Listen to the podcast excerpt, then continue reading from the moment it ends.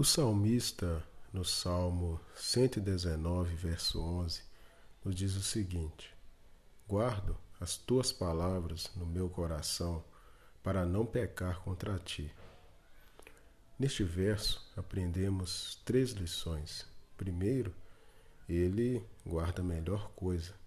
Guardo as tuas palavras, a palavra de Deus.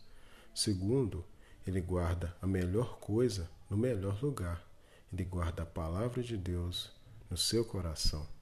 Terceiro, ele guarda a melhor coisa no melhor lugar para o melhor propósito, ou seja, ele guarda a palavra de Deus no seu coração para não pecar contra Deus. Por isso, guardo no coração as tuas palavras para não pecar contra ti.